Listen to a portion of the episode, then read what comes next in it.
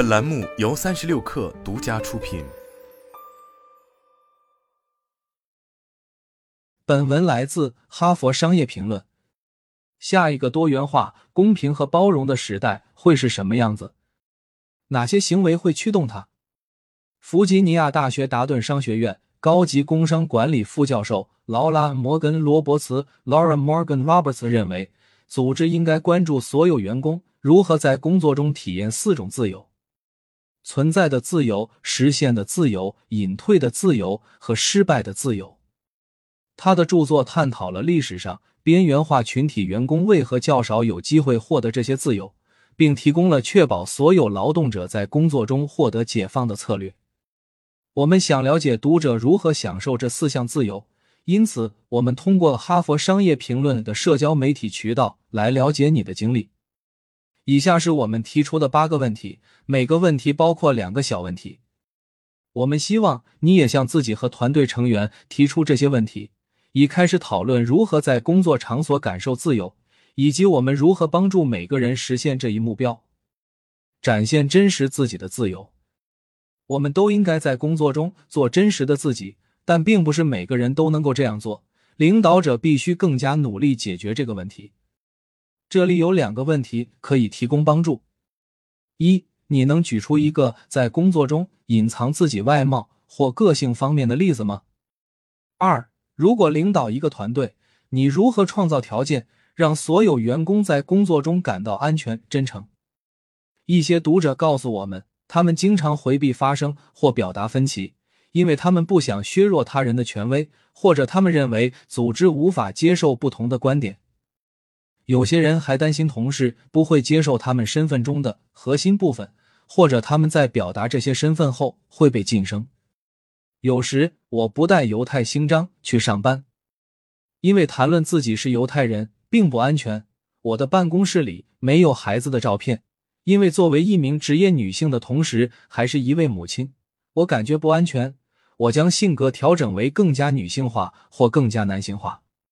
费城一家慈善咨询组织的创始人莎娜说：“在过去的四年里，我一直隐藏着自己与抑郁症的斗争。”新泽西州一家政府组织的系统协调员苏珊说：“有几次他显现出来，但很快就被领导层压下去了。”因为他不适合办公室。三十二年的职场生活中，这是我做过的最艰难的事情。经理们告诉我们，为了创造真实的条件，他们以身作则，强调要真实的展现自己。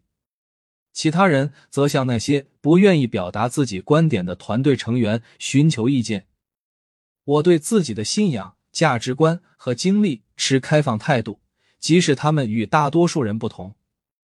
巴西圣保罗的流程自动化开发人员尼克说：“我明确认识到并珍惜每个人的独特性，包括各自不同的背景、经历和观点。一定要请基层的团队成员分享他们的想法和观点。”一位在意大利汽车行业工作的读者建议：“成就最好自己的自由，劳动者希望有机会改善自己和处境。”为了更好的衡量你和团队是否走在这条道路上，你可以询问：一、你认为你的组织是否正在帮助你充分发挥潜力？哪些活动有所帮助？哪些地方缺乏发展和反馈？二、作为一名经理，你如何培养所有员工，以帮助他们发挥自身潜力？很少有读者对第一个问题回答，而是一个人成为企业家的部分原因。是他们之前的公司缺乏成长的机会，尽管少数读者表示组织确实为他们提供了一些发展和支持，但多数人表示他们已经将职业发展掌握在自己手中。我的组织是被动的，而不是主动的，这就是为什么他不能帮助我充分发挥潜力。巴基斯坦白沙瓦的银行分行经理赛义德说。经理们告诉我们，他们的目标是帮助员工考虑职业生涯的发展方向，并为此提供定期指导。北卡罗来纳州格林斯伯勒市的首席信息和创新官凯恩解释说：“我尝试将挑战和迷失方向的困境与鼓励追求奇妙事物结合起来。”他的工作只有一位直接下属。两年前，我认为他们可能对现状感到满意。现在他们渴望新的探险，退居幕后的自由。每个人都需要有时不时的休息一下的机会。这些问题旨在帮助大家更好的了解谁有时可以规避绩效压力。一，你的组织提供的一项独特或特别有用的灵活性政策是什么？为什么它对作为一名员工的你有意义？相反，如果你的组织在某个领域无法用你需要的方式提供灵活性，你能分享一个例子吗？二，如果你领导一个团队。该如何确保所有员工都有能力休息和充电？哈佛商业评论的观众指出，在家工作、保持混合日程安排以及自行设定工作时间的能力是非常有效的。北卡罗来纳州罗利市的一位 IT 经理表示，他们特别重视庆祝宗教节日的能力。芝加哥前销售总监诺姆指出，他的前雇主的政策是允许人们享受个人休假。即使他们已经用完了计划内的带薪休假，另一位读者称赞 A W 随时随地工作是一项宝贵的福利。经理们告诉我们，他们确保休假确实是这样。新德里汽车业高管安库尔说：“我不会在周末上班。”读者还注意到工作量管理的重要性。一位咨询总监指出，要设定可实现的目标，在分配新项目之前给予休息时间，并监控员工每周的工作时间，以此作为减少倦怠的一种方法。犯错的自由，为了让人们学习和成长，他们需要能够承担风险、失败，并从这些经历中汲取教训，而不必担心自己会受到惩罚或解雇。考虑这些问题，一。你愿意在工作中犯错误吗？为什么或者为什么不？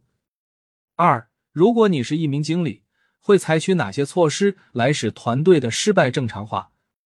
我们的受访者给出了不一样的答案。有人说，作为一名在欧洲从事广告工作的外国人，他们感觉自己每天都如履薄冰。弗吉尼亚州弗雷德里克斯堡市的运营经理西达斯说。我很乐意让我的员工犯错误，但却不愿意我自己犯错误。经理们描述了他们试图帮助员工的场景。来自新泽西州的苏珊表示，虽然高级领导团队不会培养任何类型的失败前行的思维，但他认为自己有尽可能缓冲员工的这种情绪的责任。科罗拉多州的人力资源经理迈克尔说，他试图为团队做同样的事情。首先谈论每次失败的好处、学习和机会，然后谈论失败所产生的影响。情况是否像预期的那么糟糕，还是由于其他加重因素而变得更糟？印度勒克瑙的助理教授安查尔强调了大局。我与团队讨论了令人不安情况背后的原因，并尝试对他们更宽容。为了真正促进多元性和包容性，并从中受益。组织和个人必须优先考虑四项自由：定期与你自己和团队进行检查，以评估你的立场。请记住，在一支自由的劳动力队伍中，每个人都可以做到最好并蓬勃发展。